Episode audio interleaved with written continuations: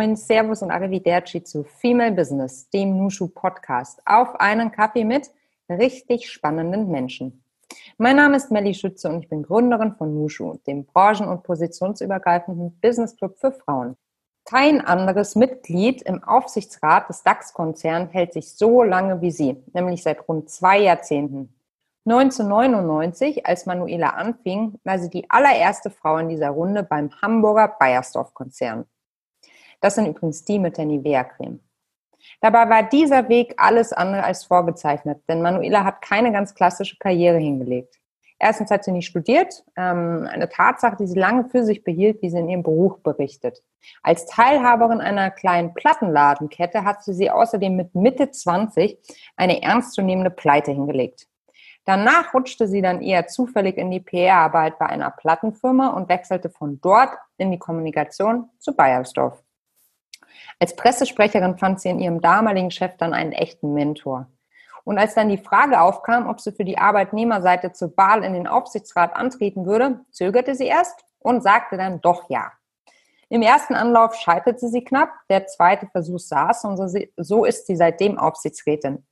Nebenbei bekam sie zudem eine Professur an der Hamburger Hochschule für Musik und Theater für Fundraising Management. Manuela Russo, ich kenne sie seit einigen Jahren und ich bin total stolz, dass sie auch Teil des Mushu-Beirats ist, einem Gremium aus wundervollen Wissen, allwissenden Frauen, habe ich manchmal das Gefühl, äh, die uns äh, bei strategisch wichtigen Entscheidungen im Start-up-Zirkus äh, begleiten. Annelies und ich äh, kontaktieren sie gerne äh, zwischendurch und holen uns da mal Rat und Tat ab. Und da ist Manuela eben auch Teil. Äh, sie ist außerdem Autorin eines Buches, das ich innerhalb von, ich weiß nicht, wenigen Stunden verschlungen habe. Und jetzt freue ich mich sehr, dass wir Manuela heute in die Leitung bekommen haben. Herzlich willkommen, Manuela. Hallo Melly, ich freue mich genauso. Es ist so schön, dass ich höre, dass es euch in diesen Zeiten gut geht und ihr super tolle neue Formate habt und dazu scheint auch dieser Podcast zu gehören. Mensch, vielen Dank. Ja, ähm, dieser Podcast ist eine wunderbare Sache, um Frauen wie dich auch äh, zu Wort kommen zu lassen und dir eine Bühne zu bieten und unsere Frauen ja an deiner inspirierenden Geschichte teilhaben zu lassen. Die Frage, die sich mir natürlich aufdringt. Unser Podcast heißt ja Female Business und auf einen Kaffee mit, in diesem Fall natürlich mit dir, Manuela Rousseau. Wie trinkst du denn deinen Kaffee, Manuela? Also ich mache jetzt einen Werbeblock. Natürlich trinke ich Chibo-Kaffee. Man kann nicht äh, bei Max Invest im Aufsichtsrat sein, wo ja Bayersdorf und Chibo dazugehören, und nicht sagen, dass meine Kaffeemarke Chibo ist und insbesondere feine Milde. Und die trinke ich am liebsten morgens und dann schwarz. Komplett schwarz, wunderbar. Ähm, Manuela, wo erwische ich dich denn gerade? Heute mal wieder im Büro. Ich hatte einfach auch Live-Termine, äh, die ich auch vermisse und freue mich also, diese Mischung vom Homeoffice aus sehr konzentriert Telefonkonferenzen zu haben oder auch an Konzepten zu arbeiten. Aber ich freue mich auch, wir sind seit März sozusagen auch äh, sozusagen im Homeoffice hier bei Bayersdorf oder die Mitarbeiter von Bayersdorf. Und insofern freue ich mich, äh, hier zu sein und heute auch schon zwei Live-Meetings gehabt zu haben ist doch dann irgendwie was anderes, obwohl ich bisher noch nicht so richtig verstanden habe, was den Unterschied tatsächlich ausmacht. Die physische Existenz ist es ja am Ende des Tages, die kleinen Interaktionen, die es dann irgendwie lebenswert und erlebenswert machen, obwohl ja eigentlich der Inhalt, das, was wir auch besprechen über Videokonferenzen, über Telefone, da nicht zurückstehen ähm, kann. Weißt du, wie ich meine? Ja, ich finde, äh, der kleine Unterschied ist ganz einfach, dass wir Innovationen ähm, entstehen durch, äh, durch nicht formale äh, Abläufe. Und unsere, unser Podcast hat eine bestimmte Zeit, jede Telefonkonferenz hat eine bestimmte Laufzeit. Jeder ist sehr konzentriert, das ist auch positiv, ja. Aber das, was zwischen den Zeilen passiert, was an Mimik, an Gestik, an Stimmung, an Atmosphäre in einem Raum ist, das geht in Telefonkonferenzen für mich verloren oder ist nicht ausgeprägt genug da, als dass Spontanität sozusagen eine neue Idee entstehen lässt oder Kreativität entstehen lässt, weil jeder fokussiert ist und nur das. Das kürzt es ein, da fehlt mir etwas. Und außerdem bin ich ein sozialer Mensch und mein zweiter Vorname ist Netzwerkerin, wie deiner auch. Also insofern Hm? Absolut, absolut. Du sprichst mir aus der Seele, aber es ist trotzdem immer so ein bisschen äh, schwer zu greifen. Ich hatte auch vor äh, einigen Wochen die Möglichkeit, mit Fabiola Gerpott zu sprechen im Podcast. Die forscht an der WHU, ist äh, mein alter Professor Doktor, was ich extrem beeindruckend finde. Und die forscht zu Mikrodynamiken im Team. Und das geht genau in die Richtung äh, von mhm. dem, was du gerade gesagt hast. Ein höchst spannendes Thema. Ähm, ja, ist es auf jeden Fall auch wert, da nochmal tiefer reinzuschauen. Ja. Äh, Manuela, du hast ein Buch geschrieben. Ein Buch zum Thema oder mit dem Titel Wir brauchen Frauen, die sich trauen. Ähm, meine Einstiegsfrage an dich natürlich. Trauen wir uns zu wenig zu, wir Frauen? Ähm, also ich glaube, dass wir sehr, sehr gut ausgebildete Frauen haben, dass wir sehr viele Frauen haben, die auch bereit sind, Verantwortung zu übernehmen, sich auch für eine Karriere entscheiden. Ähm, trotzdem ist es hilfreich, wenn man Vorbilder hat oder wenn man Sparingspartner hat, die einem ein bisschen begleiten auf diesem Weg, der für Frauen ja historisch gesehen bisher ein, ein sehr kurzer Weg ist, den wir gehen. Und äh, Männer sind da tausend Jahre voraus oder 2000 Jahre voraus.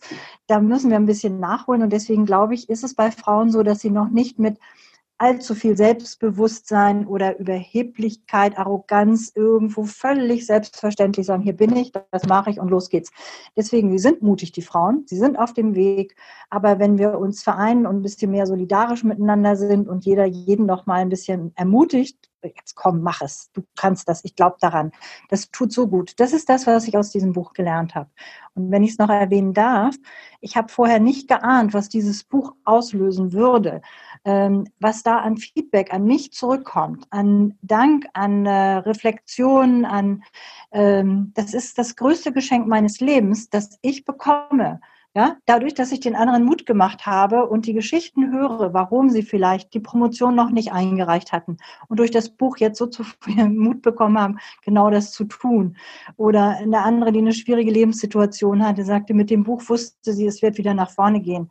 Und äh, es war so, sie kam dann, als sie mir erzählte, ich habe einen neuen Job und es hat alles geklappt und es ist wunderbar. Das alles passiert gerade. Die Frauen reden miteinander, übereinander, teilen ihre Freude, teilen aber auch ihre Sorgen, warum was vielleicht doch noch nicht optimal ist. Super, ganz toll. Ach, Manuela, da kriege ich Gänsehaut. Das ist so schön, dass es äh, dir da so ergangen ist. Es hätte ja auch ganz anders kommen können. Frauen, die sich sozusagen in diese exponierte ähm, äh, Lage oder ja doch Lage begeben, die erleben ja auch häufig noch viele Anfeindungen. Ist dir sowas ähm, auch begegnet? Also ich klopfe hier wirklich auf den Tisch. Insofern ist keine Tonstörung.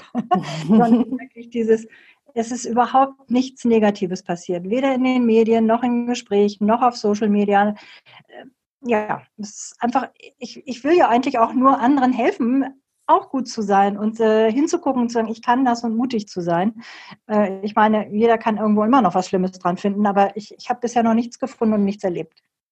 Ach, das freut mich so für dich und das gönne ich dir auch so von Herzen, dass du da diese wunderbare Erfahrung machst. Und ähm, es ist so schön zu merken, wenn die eigene Arbeit und die eigenen Gedanken wirksam sind, oder? Also wenn man, wenn man Menschen erreicht.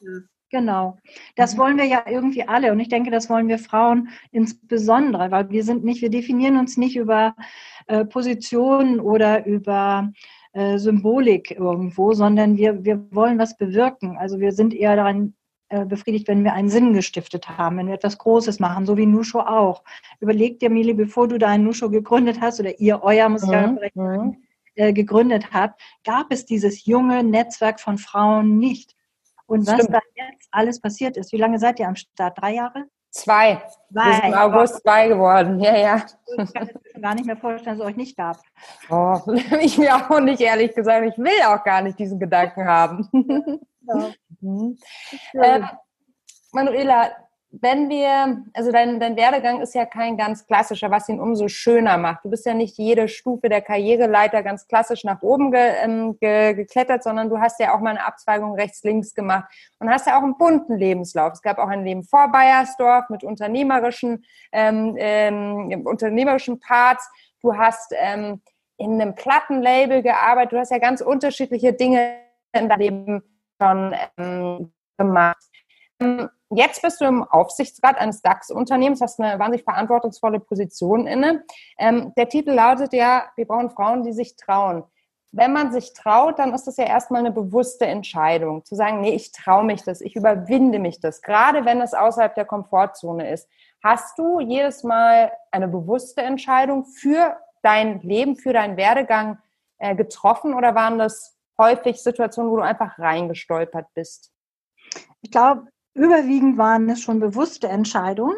Ähm, nichtsdestotrotz ist es eine Mischung aus beiden. Also manchmal muss man auch dem Zufall eine Chance geben und dann ist es eben eine Situation, die einen angetragen wird, wie das erste Mal für den Aufsichtsrat zu kandidieren, habe ich nicht herbeigeführt, sondern ich wurde gesehen, ich wurde gefragt, dann kommst du natürlich irgendwann zu dem Punkt, wo du entscheiden musst, möchte ich mhm. jetzt kandidieren oder nicht. Mhm. Aber das ist eine Mischung aus beiden. Ich tendiere aber sehr dazu, dass man es versucht, bewusste Entscheidungen herbeizuführen. Man ist dann auch in, wie soll ich mal sagen, schwierigeren Situationen, äh, wenn es mal nicht rund läuft und so weiter. Man hat eine Entscheidung getroffen und weiß, ich wollte das, ich will das. Und das, das hilft einfach, Durchhaltevermögen auch zu haben. Ähm, das finde ich daran ganz gut, wenn man eine klare Entscheidung getroffen hat.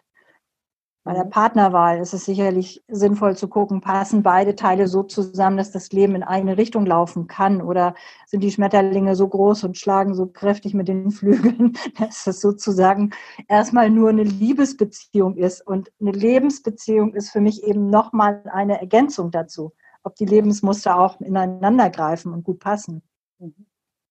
Und wir brauchen wirklich tolle neue Männer, die es zum Glück auch schon gibt, die sozusagen eine gestandene Partnerschaft bevorzugen. Also die nicht in dem alten klassischen Modell, das vielleicht die Väter vorgelebt haben, des Alleinverdieners verweilen, sondern sich überlegen, hey, also wenn ich vielleicht äh, in meinem Leben 75 Prozent arbeite und meine Partnerin auch, dann haben beide ein erfülltes Berufsleben, auch ein erfülltes Familienleben.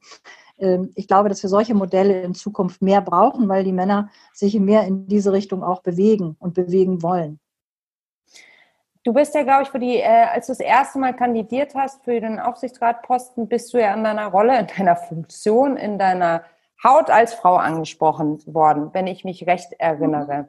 Mhm. Ähm, wir haben ja ganz häufig diese elendige Quotendiskussion. Ähm, jetzt mal eine Quotenfrau gefragt, wie ist es spezifisch als Frau angesprochen zu werden? Also ich lehne ab, eine Quotenfrau zu sein, weil ich war ja schon Vorreiterin 2000 und wann habe ich denn das erste Mal kandidiert? 1999. ja, ich glaube auch 1999 habe ich mir notiert. Genau, mhm. da gab es die Quote nicht. Du weißt, die kam erst 2015. Ja. Mhm. Also insofern, ja, aber tatsächlich der allererste Anruf, äh, der lautete, nachdem ich nachgefragt habe, warum sprechen Sie gerade mich an? Was, was denken Sie, was ich mitbringe? Und äh, ja, uns fehlen Frauen, ja. Äh, dann sagte ich, irgendwie ein bis zwei Argumente vielleicht noch dazu, weil dann kann ich anfangen, darüber nachzudenken. Aber das alleine reicht definitiv nicht. Und äh, mir wurde dann gesagt, Frau Rousseau, Sie sind bekannt bei Bayersdorf. Sie haben Einfluss auch auf Vorstände und können Projekte durchsetzen. Sie wissen, wie PR funktioniert. Sie wissen wahrscheinlich auch, wie eine Kampagne geht, wenn wir hier Wahlkampf machen wollen. Also es gibt ganz viele Gründe und er hat dann das Paket so abgerundet, dass ich dachte, ja, okay, wenn es dann beides ist, Frau und Kompetenz, dann bin ich gerne dabei. Aber Melanie, ich kann dir erzählen, ähm, ich habe letzte Woche von einer großen deutschen Stiftung einen Anruf gehabt. Mhm. Ähm, da ging es darum, ah, Frau Rousseau, wir haben Sie eingeladen und wir haben eine große Tagung und es wäre ganz schön, wenn Sie uns vielleicht doch nochmal antworten, insbesondere auch, weil uns fehlen noch so viele Frauen. Genau, ich ah. sehe uns ja in diesem Moment. ja. So, wo du sagst, nein, das glaube ich jetzt nicht. Das glaube ich jetzt nicht. Ah. Also kann man mit so einem Argument nachfassen, ob man kommt oder nicht kommt, oder? Da sind sie wieder, die Stereotypen. Und ich glaube, wir haben noch lange Jahre gut an denen. Boah. Und das ruft euch alle an, auch ihr Jungen, erzählt diese Geschichten einfach auch. Nicht bösartig, weißt du, sondern ja. einfach, um immer wieder aufzuzeigen, die Person hat es bestimmt, es war ein Mann, muss ich dazu sagen, aber er, er hat es auch nicht böse gemeint. Da gehe ich nie von aus, dass jemand es absichtlich oder böse macht, sondern der hat eine Not, ja. Er sieht, er hat eine Veranstaltung, da sitzen nur Männer und dann muss er sich hinterher wieder anhören, dass keine Frauen da sind. Also nimmt er dieses Klischee und bedient es. Das ist so hart. Wir müssen es immer immer aufzeigen, damit Absolut. es aufhört. Wir bekommen auch regelmäßig so Anfragen an Nushu geschickt. Ähm, wir wollen in Zukunft eine weiblichere Zielgruppe erreichen. Deshalb haben wir uns gedacht, dass wir hier ähm, Tickets bereitstellen. Sie können noch in Ihrem Netzwerk für unsere Veranstaltung werben, weil das ist ja auch ein weibliches Thema, weil es geht ja auch um Vereinbarkeit. Mhm. Mhm. So, mhm, genau. deshalb, äh, wir haben auch eine schöne Standard-E-Mail, äh, wo wir einmal kurz die Welt erklären und erklären, warum das nicht unser Thema ist und ähm, dass dieses, äh, dieses stereotype Schubladendenken einfach sowas von 90er ist. Ach, 80er, ach, das ist eigentlich ähm, ja, 1400er, könnte man sagen. Geht einfach schlicht und ergreifend gar nicht. Aber du hast völlig recht, es ist wichtig, dass man immer wieder die, den Finger in den wunden Punkt legt und ähm, man kann sich ja manchmal selbst nicht mehr hören, oder? Aber man muss dranbleiben. Genau. Aber wir können auch was tun, aktiv tun. Wenn ich beispielsweise ja. Einladung bekomme, an einem Panel, an der Diskussionsrunde teilzunehmen, ist eine meiner ersten Fragen, wer ist auf dem Podium? Und die zweite Frage, ach, äh, haben Sie auch noch weitere Frauen auf dem Podium äh, außer mir? Äh, manchmal kriegst du eine ehrliche Antwort, nee, wir kriegen kaum Zusagen. Mhm. Ähm, die Frauen sagen nicht so leicht zu wie die Männer. Darüber schreibe ich übrigens in meiner neuen Kolumne in der Wirtschaftswoche weil es tatsächlich so ist. Eine befreundete Journalistin hat mir gesagt, wenn sie Frauen anruft, ob sie bereit sind, ein Statement vor der Kamera abzugeben, äh, dann hört sie meistens, ja, muss ich noch mal gucken oder ich müsste mal, hm, die Männer sagen in dem Moment, ja, klar habe ich Zeit. Und die Journalistin sagt dann, äh, wollen wir auch über das Thema sprechen? Das ist verrückt, ja. Das ist einfach eine andere Herangehensweise, ja. Da unterscheiden wir uns einfach, ja. ja. Mhm. Die lesen wir natürlich sehr gerne. Wann kommt die denn immer raus? Ähm, die kommt alle fünf Wochen und ich meine, ja.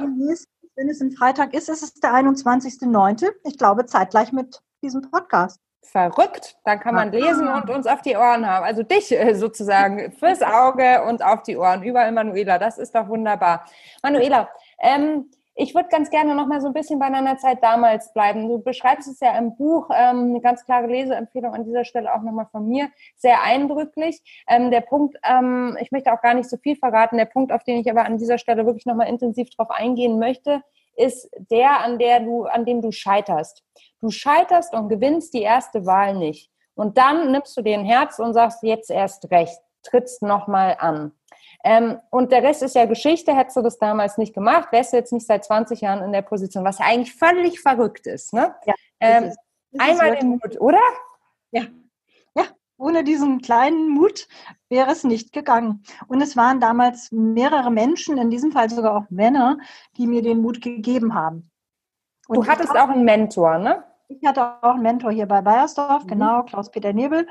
Äh, der mir diesen Mut gegeben hat. Mhm. Und äh, ich habe von ihm einfach diese sehr tiefe, humane Art, Menschen zu stützen, zu unterstützen oder zu fördern, äh, auch beide Geschlechter, ähm, sehr geschätzt und auch gedacht, das will ich weitergeben. Das hat meinem Leben so viel gegeben, dass ich das gerne weitergeben möchte. Und das mache ich natürlich in meinen vielen Netzwerken oder auch in den Mentoring-Programmen oder eben auch äh, im Buch. Ja. Ähm, wir hatten vorhin ja auch so ein bisschen darüber gesprochen, was Erfolg ist. Du hast ja gesagt, das ist der größte Erfolg deines Lebens, ähm, dein Buch rausgebracht zu haben. Es ist uns ja auch ein Anliegen zu sagen, äh, Frauen, ihr müsst euch mehr trauen, vielleicht über die Erfolge zu sprechen, weil das gehört ja auch zu, zu einem erfolgreichen Storytelling am Ende des Tages. Ne? Also die eigenen Erfolge auch mutig zu präsentieren. Wir im Team sagen dann immer, wenn jemand äh, mal wieder gnadenlos tief stapelt, dann sagen wir immer, Imposter doch nicht so rum, wegen des Imposter-Syndroms. das ist schon Gesetz bei uns. Das versteht jetzt mittlerweile auch jeder. Hör auf, rum zu impostern. Ähm, wenn du ähm, über diese Erfolge nachdenkst. Ist das was, was ähm, dir mit der Zeit leichter gefallen ist, deine Erfolge klar zu als deine auszugeben und auch ähm, klar dementsprechend äh, auszusprechen? Oder ist das was, was ähm, dir schon immer ohne Probleme von den Lippen kam? Nee, das hat lange gedauert. Das hat sehr lange gedauert. Also auch die Erfolge waren ja die ersten Jahre noch nicht da. Es fing ja mit Scheitern an eines eigenen Unternehmens. Es fing an mit Scheitern bei dieser ersten Wahl. Ähm, also das heißt, bis die Erfolge sich eingestellt haben. Und dann hatte ich gar nicht so das Gefühl, ich müsste mal jedem erzählen, dass ich eine Professur habe oder ich müsste jedem erzählen, hier kommt jetzt die Aufsichtsrätin. Und äh, das war nichts, was mir wirklich leicht fällt. Ich versuche es jetzt eher so zu machen, dass ich es äh, nicht verschweige. Also wenn ich angesprochen werde, dann rede ich sehr offen und auch mit Freude drüber. Und ich versuche kleine Stories zu erzählen. Ich habe vorhin ganz nebenbei von der Wirtschaftswoche gesprochen. Mhm. Weißt du, das ist Total. für mich eine große Geschichte, seit Januar sozusagen wirklich eine eigene Kolumne zu haben. Ähm, das sage ich jetzt als Antwort auf deine Frage. Ich kann es in dieser Form erzählen. Hallo Melly, habe ich dir schon erzählt, das, Punkt, Punkt, ja, Punkt. Oder ich verpacke es in irgendeiner Form, wo ich es einfließen lasse. In dieser Form des Einfließen lassens habe ich das Gefühl, das entspricht meinem, äh, meinem Naturell eher oder meiner Art, weil es geht nicht darum, hallo, guckt mal her, wie toll ich bin, sondern es geht darum zu zeigen, ähm, ich mache das und wenn ich das mache, kannst du das auch. Also es ist ein neue, neues Feld, das sich für mich da aufgetan hat, wo ich auch nicht wusste, oh Gott, ich habe da noch keine Kolumne geschrieben, was passiert denn jetzt? Ähm, und dann eben wieder raus aus der Komfortzone und sagen, na gut, mehr als probieren kann ich es ja nicht. Wenn die nach zweimal sagen, Frau Rousseau ist nett, aber wir haben uns das überlegt, ja, dann, dann ist das nicht schlimm, dann habe ich es probiert. Mhm. Immer wieder dieser Wechsel zwischen mutig sein, was ausprobieren, äh, sich darauf einlassen und dann das mit anderen auch teilen. Das finde ich ist eine Art, ist auf eine sehr smooth, sympathische Art auch zu teilen. Kann also, ich nur unterstreichen. Es kommt sehr sympathisch rüber und eben überhaupt nicht so, als würde man angeben. Und selbst wenn, du hast ja auch tatsächlich was zum, zum Feiern. Wie viele, viele andere der Zuhörer, ja. du oder wer auch immer, so auf den Busch klopfen. Hallo, hier bin ich und ich bin super. Ja. Das ist nicht meine Art. Ähm, und trotzdem kann man über Erfolge sprechen, ohne es ja. In Form zu tun. Das wollte ich damit vermitteln. Total.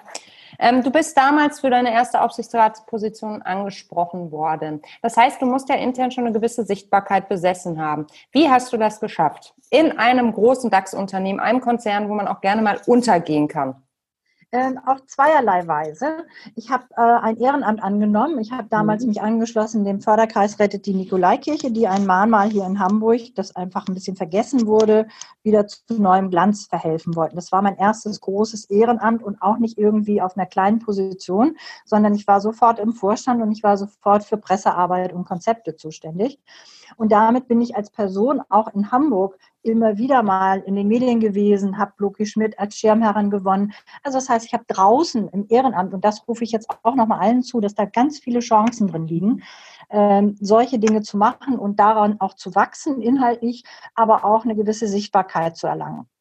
Und das Zweite war, ich habe immer sehr kreative Ideen gehabt hier bei Bayersdorf. Ich wollte 1992 gerne Künstler zu uns einladen, die hier auf einer kleinen Bühne in einer Werkshalle auftreten und nach Feierabend Musik machen oder mit den Leuten ein bisschen, bisschen Spaß haben.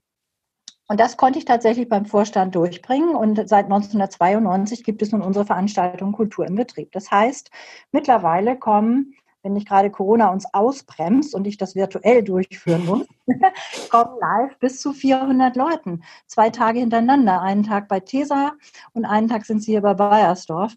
Äh, ich bin sozusagen die Initiatorin, die Gastgeberin und eben seit 92 begonnen, 99 die erste Wahl. Also das heißt, sieben Jahre habe ich dann auch hier intern sozusagen alle paar Wochen von der großen Gruppe gestanden und äh, denen die Künstler präsentiert. Und äh, das wurde, die Kultur wurde sehr eng mit mir verbunden. Mhm. Genauso war ich ehrenamtlich 14 Jahre Vorsitzende unserer Sportgemeinschaft, die über 2000 Mitglieder haben. Das ist die Art und Weise, wie ich intern und extern dann auch bekannt geworden bin. Mhm. Was ist, wenn, ähm, wenn ich nicht im Konzern bin, sondern vielleicht im Mittelstand? Ähm, hast du da noch einen Tipp? Oder in kleineren Organisationen? Ja gut, da kennt man sich. Aber ja, da kennt man sich und da hast du auch wahrscheinlich keine Aufsichtsratwahl. Ganz stimmt. stimmt. also die Herausforderung findet eher im Konzern statt, mhm. dann oder in ähm, ja, mittelgroßem DAX. Mittelgroßem Stand, genau. Mhm. Oder so, genau.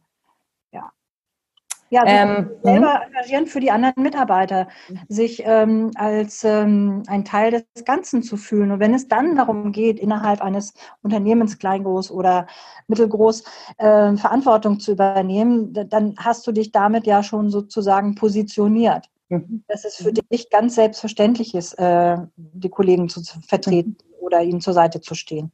Mhm. Du hattest gerade davon gesprochen, wofür du dich ähm, engagiert hast. Und du engagierst dich ja wirklich für viele Dinge aus Überzeugung. Und man merkt das auch sofort, dass du dafür brennst und dass du Freude an dem hast, was du ähm, machst. Ich glaube, sonst würde es bei dir auch gar nicht funktionieren, dieses Engagement und diese Freude eben auch rüberzubringen. Ähm, wir haben ja häufig immer mal wieder schon diskutiert, ähm, das Thema Verhältnis von Frauen und Macht.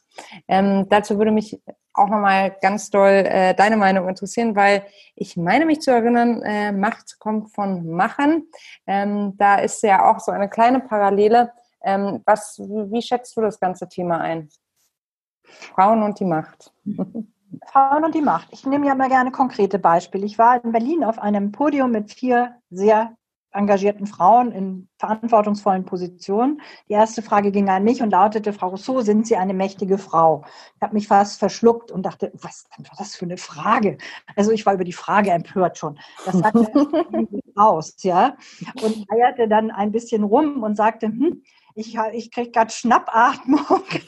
Ich glaube schon, dass ich äh, sehr viel Einfluss habe und dass ich äh, einiges bewegen kann. Das kann man sicherlich auch mit Macht verbinden. Aber ich merke in der Sekunde auch, dass ich äh, mich damit nicht ganz komfortabel fühle äh, und würde gerne lieber sagen, also ich nehme Einfluss, ich möchte Sinn stiften und ähm, so, ja aber Macht hat für mich eben nicht den gleichen Wert. Und ich schwöre dir, alle anderen drei sind genau da eingestiegen. Mir geht es wie Frau Rousseau.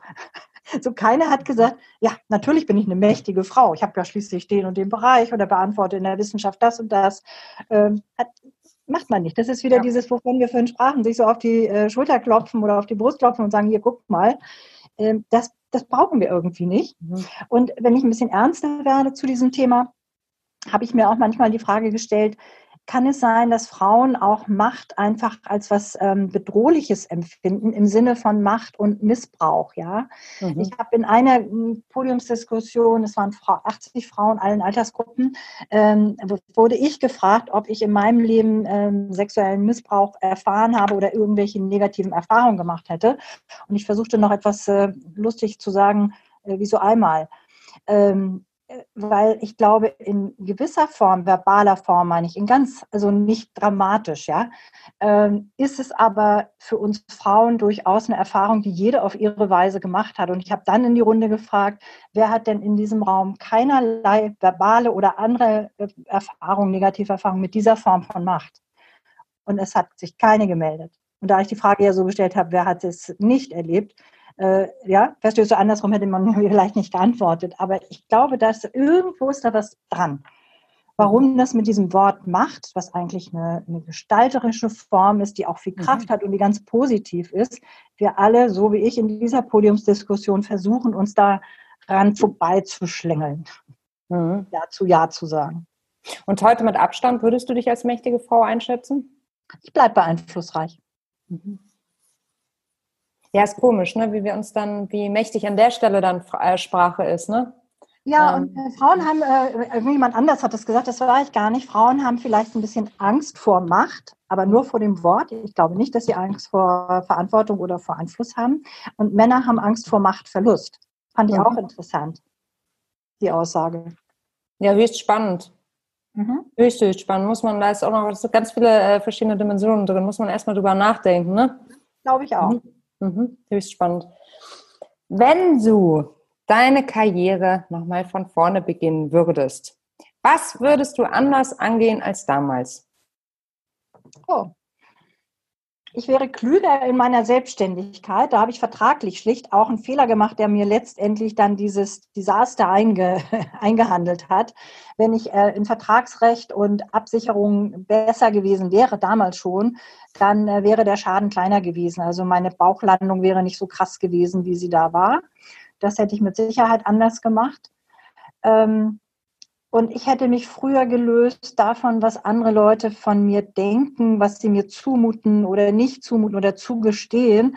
Ich hätte viel früher aufhören sollen oder viel früher anfangen sollen, auf mich, auf meinen Bauch zu hören und auf das, woran ich Spaß habe und nicht immer noch mal mich absichern, was sagen denn meine Eltern, was sagt denn mein Umfeld und so weiter. Also da einfach viel früher sich entscheiden, will ich Karriere, will ich viel Geld verdienen, will ich Kinder, will ich was auch immer. Ich meine, in Deutschland haben wir alle Möglichkeiten, ja, und jede Möglichkeit ist okay. Es gibt da kein falsch oder richtig. Äh, Hauptsache, man hat sich in Einklang gebracht und weiß, das könnte meine Richtung werden und dann losmarschieren. Meinst du, also wir hatten ja vorhin schon über die bewussten und unterbewussten Entscheidungen gesprochen. Ich glaube, es gibt ganz, ganz häufig Situationen, wo man in der Karriere einfach reinrutscht. So schlicht und ergreifend. Da macht sich eine Tür auf, man überlegt nicht lang, weil man auch gar nicht so viel Zeit hat, ähm, drüber nachzudenken und sagt ja. Und eigentlich, es heißt ja auch ganz häufig, Frauen sagt mir ja, bejaht Situation, kommt nicht erst mit einem Nein und holt die ganzen Bedenken raus, sondern sagt erstmal ja, nein sagen könnt ihr im Nachgang auch. Das würde ja aber bedeuten, und das ist immer so mein, meine Überlegung, dass man weniger bewusste Entscheidungen trifft. Weil man natürlich sehr viel mitnehmen möchte, weil das so die Mentalität ist, im Sinne von bejaht die Dinge, aber wenn man viele Dinge bejaht, dann hat man auch immer rein nicht äh, auf, äh, auf jedes Detail hin äh, überprüft hat, zum Beispiel. Mhm. Kann man große Entscheidungen oder diese großen Entscheidungen, von denen du gerade sprichst, ich glaube, ganz viele haben darauf gar keine Antwort, weil sie im Zweifel sagen, ich möchte alles. Ist es realistisch? Das klappt ja schon zum Geburtstag nicht, wenn du dir was wünschst. Stimmt. Jedes Jahr wieder die Enttäuschung. Äh, ich, ich glaube, davor liegt etwas. Davor mhm. liegt ein Prozess, sich selber bewusst zu werden, was ich nicht will. Ja, das ist meistens einfacher, als dann doch zu sagen, was man will, sondern ganz klar zu sagen, ich will Kinder, ich will keine Kinder oder ja, oder ich will einen kleineren, mittleren Job, ich will einen großen Job, ich will ein Studium, ich will kein Studium. Also all diese Dinge vielleicht erstmal für sich klären, was will ich nicht, was ist nicht meine Richtung. Ähm, weil wenn du dann anfängst, du musst dich irgendwann entscheiden, dann hast du dich aber ein bisschen sortiert.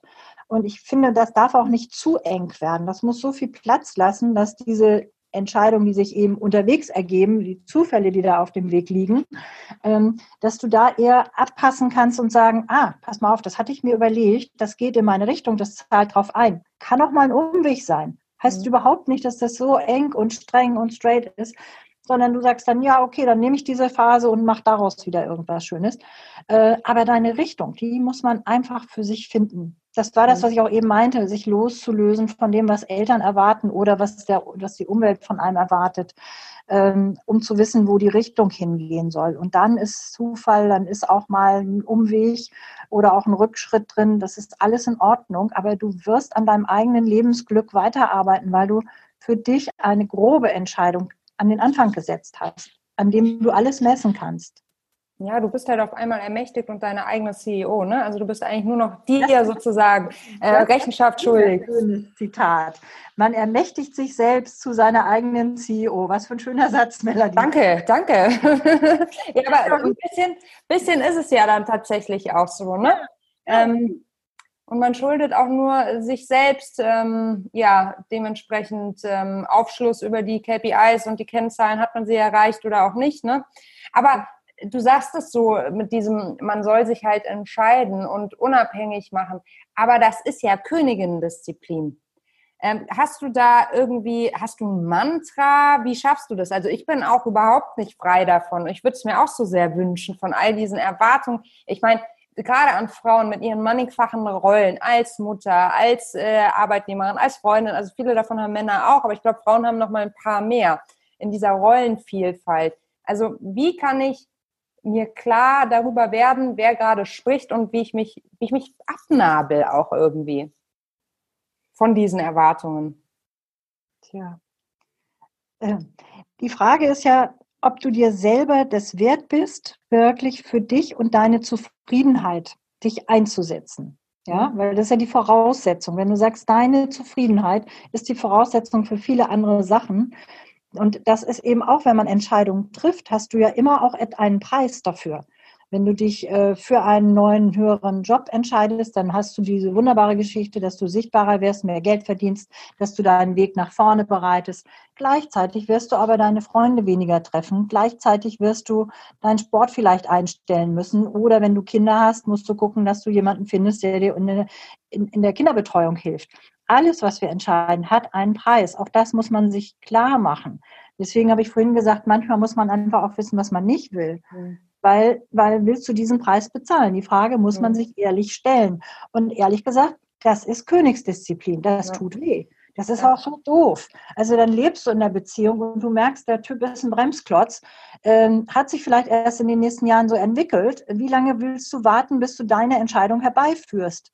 Entweder das Gespräch zu führen, dass das anders laufen muss und den Weg zu korrigieren oder ihn zu beenden. Mhm. Äh, egal, welche Entscheidung wir treffen, jede Entscheidung ist einfach auch eine schwierige Entscheidung und unser Mindset ist einfach eine faule Socke. So also es. es ist bequem, einfach in einem Zustand zu bleiben oder die Entscheidung nicht zu treffen. Und es ist verdammt unbequem, eine klare Entscheidung zu treffen. Mhm. Ja. Mhm. Aber ich finde, das hast du total gut auf den Punkt gebracht. Am Ende des Tages ist es nämlich so, wenn man sich die Frage stellt, ich werde das jetzt mal ausprobieren in den nächsten Wochen, willst du diesen Preis bezahlen? Dann weißt du, was die Opportunitätskosten dafür sind, dass du etwas anleierst, anstrebst. Und ich glaube, vielleicht ist das auch so ein Generationending, weil wir immer denken, dass die Sachen umsonst sind. Ich meine, wir zahlen immer, ob wir mit Daten zahlen oder mit was auch immer. Es ist ganz klar, dass die Rechnung sonst nicht aufgeht. Aber irgendwie leben wir da auch in so einer Blase, wo wir denken, es kostet halt vieles nichts. Wir sind ultra verwöhnt, ne? können ganz viele Sachen nutzen, ohne dafür ähm, ja auf den ersten Blick eine Leistung zu erbringen. Ähm, aber wirklich sich nochmal in sich reinzufühlen und immer, wenn man sozusagen von einer Abzweigung oder einer Kreuzung steht, sich zu hinterfragen, ob man bereit ist, diesen Preis, ob er jetzt sichtbar oder unsichtbar ist, zu bezahlen, finde ich eigentlich eine ganz, ganz ähm, kluge Herangehensweise. Hat mir Vielen jedenfalls Dank. wirklich. Ja. ja. Also finde ich total gut. Eben nicht von, von Möglichkeiten und Chancen ausgehen, weil das ist immer, das macht so einen Blumenstrauß an Möglichkeiten ja. aus, sondern einfach sagen, wie so eine Kaufentscheidung. Dieses Paar Schuhe gefällt mir, möchte ich dafür jetzt Summe X hinlegen, ja oder nein? So simpel ist es ja eigentlich, ne? So simpel ist es, genau. Verdammt. Und wissen gut, dass wir viele Schuhe im Schrank haben, mit denen wir nicht wirklich was anfangen können. So ist es. Und die sieben Meilenstiefel, die fehlen dann immer noch, ne? Manuela, äh, meine liebste Frage zum Schluss. Bist du Feministin und falls ja, wie ist deine Definition von Feminismus? Ähm, das Wort hat einfach so einen schalen Beigeschmack für viele. Ja, also viele Frauen sagen, ich bin noch keine Feministin oder so. Ja, also das Wort beinhaltet ja nur, dass wir Frauen sind, dass wir feminin sind. Ja, äh, das kann man nicht verleugnen, das sind wir. Was, was verbinden wir mit Feminismus? Vielleicht unsere Vorreiterinnen von Alice Schwarzer angefangen in den 70ern und so weiter, die auf eine gewisse Art natürlich ähm, militant auch unterwegs waren, ja, und auch so wahrgenommen werden. Und wenn wir mit diesem Bild uns dann vergleichen, dann kommt natürlich häufig, ach nee, ich bin keine Feministin. Letztens sagte eine Kollegin zu mir, ach guck mal, da kommt ja unsere Feministin, also sie meinte mich. Und dann sagte ich, und was bist du? Mhm. Und dann war sie erstmal einen Augenblick ruhig. Mhm. So, ja. Und dann sagte ich, naja, also ich bin gerne Frau und ich bin gerne Feministin im Sinne von, ähm, die Gesellschaft dahin zu bringen, dass wir ein Miteinander finden. In den 70er Jahren waren die Frauen noch gar nicht so stark ähm, in dem Berufsleben verankert, wie es heute ganz normal ist. Das heißt, sie waren noch nicht komplett auf dem Spielfeld. Heute sind wir aber da und müssen uns sozusagen solidarisch zeigen miteinander als Frauen und gleichzeitig aber auch gucken, wie wir die Männer gut mitnehmen, damit wir eine Gemeinsamkeit herstellen, die sozusagen unsere Zukunftsfähigkeit auch sichern wird. Da bin ich total von überzeugt. Wir brauchen diese femininen Eigenschaften, die gepaart sind mit Wissen, mit Studium, mit, äh, ja, und wir brauchen die männlichen Eigenschaften, die Gott sei Dank auch dann mal auf den Tisch hauen und äh, rigoroser sind und die Klischees, die weiblich-männlichen sozusagen gut zusammenbringen. Und aufhören, darüber zu reden, ist das weiblich, ist das männlich. Es ist menschlich und wir sind Menschen und wir sind Feministen. Und was sind denn die Männer? Was sind die denn? Ich habe gar kein Wort dafür. genau, mir fällt hast du mich auch was. So, ähm, der gemeinsame Weg wird unsere Zukunft erst richtig ermöglichen, weil du siehst ja heute schon, dass das Führen heute in Hierarchien und in festgefahrenen Strukturen bei den Start-ups schon mal gar nicht mehr stattfindet äh, und auch meine Studierenden gar nicht die Absicht haben, so eine Führungsposition in alter Weise zu übernehmen. Da haben die gar kein Interesse dran, sondern sie wollen in Teams arbeiten, sie wollen Ergebnisse erzielen, sie wollen ihre Kompetenz einbringen. Und ja, und das ist denen dann auch egal, ob mit Männern oder mit Frauen. Und äh, wir sind schon dabei, wir haben schon das neue Leben. Ähm, aber wir müssen das, was wir vorhin im Gespräch schon gehabt haben, immer und immer wieder darauf achten, uns selbst und andere Stereotypen aufzuzeigen, dass die keinen Platz mehr haben. Die sind überholt. So ist es. Wir werden weiterhin Flagge bekennen, jeden Tag wieder. Äh, Manuela, ich würde mich wahnsinnig freuen, wenn du irgendwann nochmal zum Griffel ähm, äh, greifst und ein, ein neues Werk von dir vielleicht irgendwann nach draußen kommen wird. Mich würde es tierisch freuen. Ich danke dir wahnsinnig für deine Zeit und immer wieder deine lieben Worte, dein Beistand, deine Begleitung in zwei Jahren Nushu und auch schon davor auch als Nushu-Beirätin. Das bedeutet uns eine ganze Menge und ähm, ja, das ist einfach ganz toll, wie du uns erreichst und wie du zu uns sprichst mit all deinen Erfahrungen und die ganz offen mit uns teilst. Vielen Dank dafür, Manuela. Alles Liebe für euch weiterhin und wenn ihr mich braucht, ihr wisst, wo ihr mich findet. So ist es. Danke dir, Manuela. Okay, danke. Tschüss. Tschüss. Das war Female Business, der Nushu Podcast. Wenn dir das Gespräch gefallen und dich inspiriert hat, dann freue ich mich total, wenn du uns abonnierst, eine 5-Sterne-Bewertung gibst und den Nushu Podcast mit deinem Netzwerk teilst. Falls du weitere spannende Persönlichkeiten kennst, die unbedingt bei uns zu Wort kommen sollten, dann schick uns doch eine Mail an podcast.teamnushu.de. Feedback nehmen wir natürlich auch sehr gerne. Ich bin Melli Schütze, Gründerin von Nushu und wenn auch du für mehr Weiblichkeit in der Wirtschaft einstehen möchtest, schau jetzt bei uns auf der Website www.teamnushu.de vorbei, bei LinkedIn unter Nushu Female Business oder bei Instagram unter Team Nushu und bewirb dich auf einen Platz im Team Nushu. Ich freue mich auf dich.